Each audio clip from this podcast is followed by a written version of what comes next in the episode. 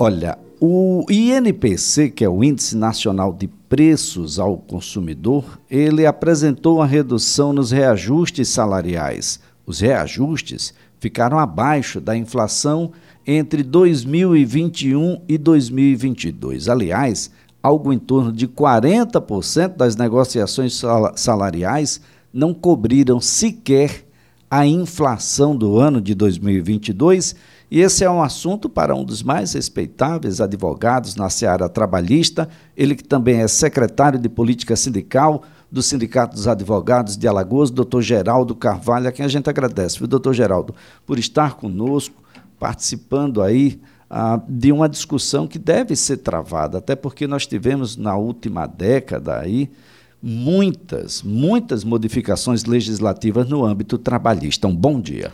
Bom dia, Elias. Muito obrigado pelo convite. Estarei sempre à disposição de conversar com você e com os ouvintes qualificados da CBN Maceió.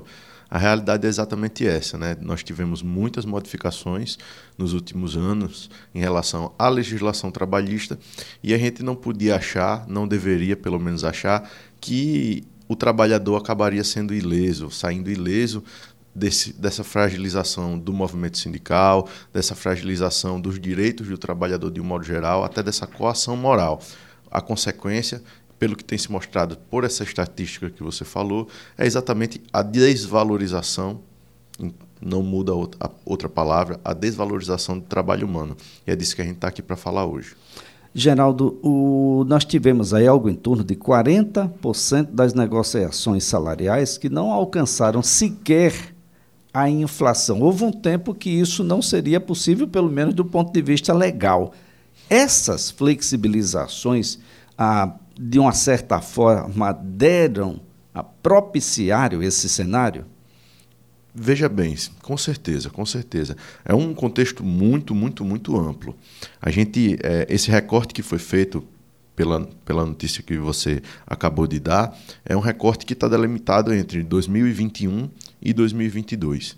Então a gente está falando de um governo dos últimos quatro anos, seja como consequência de 2019 e 2020, que nós temos aí diretamente a pandemia, e isso é um fator muito grave, mas é, muito mais do que a pandemia em si, mas a gestão que se fez da pandemia é, e a, a, gestão das consequências da pandemia. Em 2021, esse, esse dado que você falou, que é de 40% em 2022, em 2021 foi maior ainda. Em 2021, 49,7% do, do, de todas as negociações salariais não apresentaram aumento que alcançar, alcançasse nem mesmo a inflação. Ou seja, os salários não acompanharam, falando em bom português para todos os nossos ouvintes, os salários do trabalhador não acompanharam os aumentos que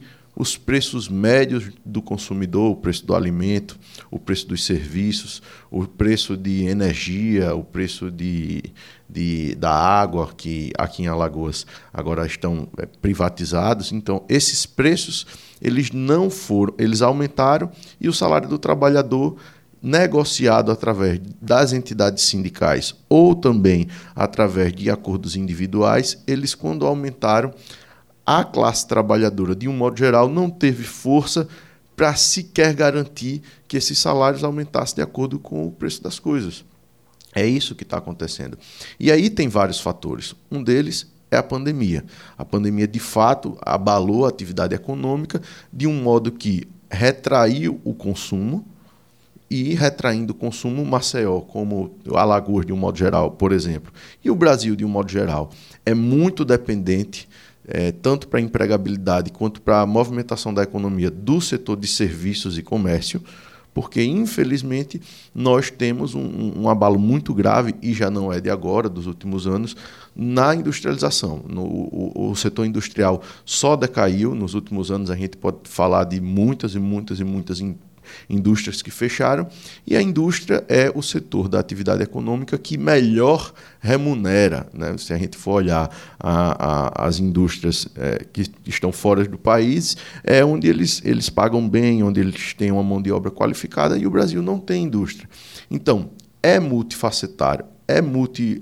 São, ah, são múltiplas as causas desse resultado, mas nós podemos nomear a pandemia e a má gestão da pandemia, que isso fique muito claro, porque não é, apesar da inflação ter crescido de um modo geral no mundo, mas as consequências médias em países em condições semelhantes à nossa não são como no Brasil teve, aqui é muito mais grave. E também tem outros fatores, a questão da desindustrialização, como eu já disse, a questão especificamente da fragilização das entidades sindicais e do assédio que o trabalhador recebeu no âmbito das leis, por quê? Porque a reforma trabalhista, por exemplo, atacou muito. Primeiro, atacou de uma maneira muito grave a remuneração, a, a, o financiamento dos sindicatos. E aí, se o sindicato não tem um financiamento razoável, se ele não tem robustez financeira, ele não consegue fazer campanhas efetivas de valorização do trabalho, ele não tem um pé de igualdade para negociar junto com os sindicatos empresariais, os sindicatos do, é, patronais, e aí tem uma outro, um outro fator que esse é muito e muito grave, que é o fato dos sindicatos perderem e terem perdido, após a reforma trabalhista de 2017, a possibilidade de manter os seus acordos e convenções coletivas eh, vigentes após o fim do prazo da database para ser renovado. É o que a gente chama de ultratividade. Eu reputo, Elias, que esse seja o mais grave ataque é, que os sindicatos é, sofreram e que esse é o maior motivo desse índice que a gente está discutindo hoje. Por quê? Como o sindicato, e aí é, é importante a gente explicar para o nosso ouvinte, o sindicato, antes da reforma trabalhista, se ele não conseguisse entrar num acordo de aumento de salário, de, de benefícios de um modo geral, com o sindicato patronal até o fim da validade da, que, da convenção coletiva ou acordo coletivo vigente, se não conseguisse entrar num acordo até o fim, o entendimento da justiça, da jurisprudência brasileira, era que aquele acordo continuaria vigendo até as partes entrarem num acordo, até o acordo enfim chegar. Não sei se vocês lembram, isso aconteceu com jornalistas aqui em Alagoas, no contexto da greve de 2019. E aí o que é que ocorre? Quando você derruba outra atividade, o sindicato fica com medo e quer fazer qualquer acordo mais rápido, nem que seja para manter os salários, porque se der tempo, se chegar o tempo da database e acabar a vigência daquele acordo que ele an anteriormente estava negociando, é, e aí o acordo ou convenção coletiva que previa, por exemplo, um salário de R$ 1.500 para certa categoria cair Aí o sindicato não só não consegue atualizar e aumentar o salário, o sindicato, além de não conseguir, em tese, como não tem ultratividade daquela norma coletiva, cai o salário para o mínimo legal. Porque se você não tem um acordo ou convenção coletiva que diz que tem que pagar mais do que o mínimo, a obrigação é pagar só o mínimo. Então perceba como é sensível na força de negociação do sindicato, ele negociar com uma arma dessa para sua cabeça. Bom, aquilo que é acordado em determinado momento pode até suplantar aquilo que está legalmente estabelecido. A gente tem dois legais? É, é um, mais uma coisa que a reforma trabalhista trouxe.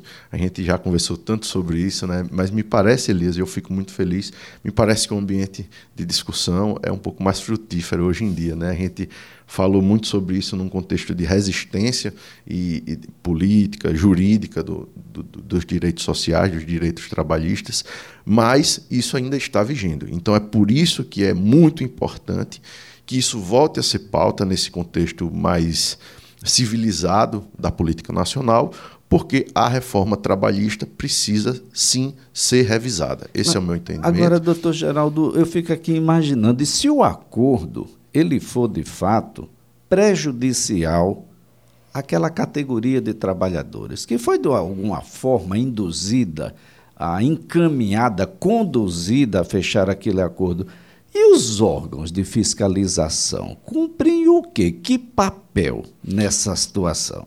No final das contas, Elias, isso vai ser submetido é, não apenas a um órgão de fiscalização, mas sim ao judiciário.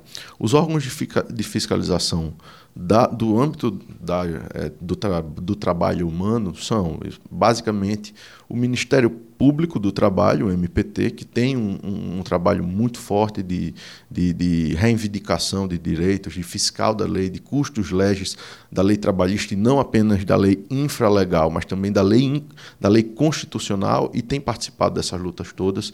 A própria advocacia é um fator de, de, de a própria OAB e, e, as associações, os sindicatos de advogados trabalhistas, a Associação dos Advogados Trabalhistas da tal, o Sindicato dos Advogados, a quem aqui É, esses órgãos todos eles estão no, no, no contexto de fiscalização dessas normas.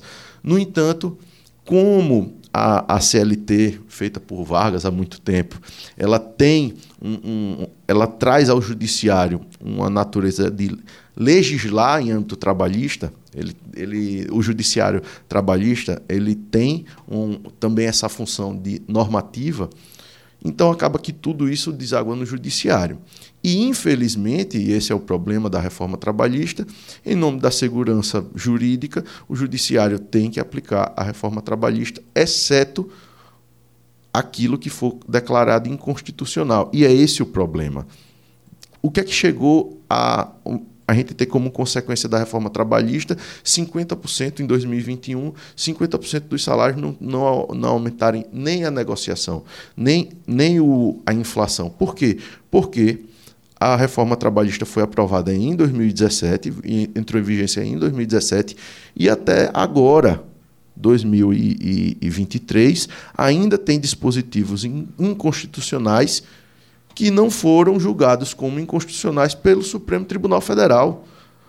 Até um ano atrás, até pouco mais de um ano, ano atrás, o trabalhador ainda tinha estados do Brasil que era condenado a pagar honorários sucumbenciais, pagar perícia, pagar é, é, custas processuais, porque o Supremo Tribunal Federal não teve coragem pontual e, e em tempo razoável de declarar que é inconstitucional a condenação do trabalhador nos ônus da sucumbência. O que nem no, no processo de consumidor, que a gente entra no juizado, isso acontece. Se você for processar uma empresa por uma prestação de serviço e for no âmbito do judiciário, ou do, do, se for no âmbito dos juizados especiais, você não vai pagar custas, porque entende-se que o consumidor, em relação ao fornecedor, é hipossuficiente. E foi esse contexto, e aí falta não apenas dos órgãos de fiscalização, mas da estrutura jurisdicional, da estrutura jurídica trabalhista, faltou, porque o TST até aqui tem se omitido. É o mesmo caso, por exemplo, do, do, dos trabalhadores por aplicativo. Até hoje, o, o STF não, não diz se é constitucional ou não profissionais que têm todos os requisitos de vínculo de empregos serem jogados a precarização, que é o que acontece. Então, é, isso o, tudo o chamado PJ. O PJizado. O PJizado, ele até é, é, pior. Perceba, o PJizado ele tem um entendimento. O, o TST é, tem um, um, um, posicionamento já firmado em relação à PJização, que a gente precisa comprovar a fraude.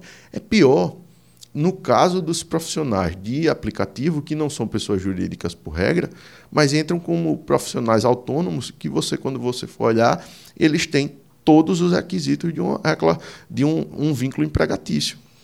Muito Só que bem. é da tecnologia. Doutor Geraldo, ah, o ideal é que a gente procure o sindicato, a associação, procure um advogado especializado em direito do trabalho, de modo que você possa ter uma compreensão melhor sobre onde você está ah, transitando. Doutor Geraldo, foi um prazer tê-lo aqui. Ah, muito obrigado pelas informações. Um ótimo dia para o Eu que lhe agradeço, Elias, agradeço aos ouvintes da CBN. Até a próxima. Doutor Geraldo Carvalho, advogado trabalhista, secretário de Política Sindical do Sindicato dos Advogados de Alagoas.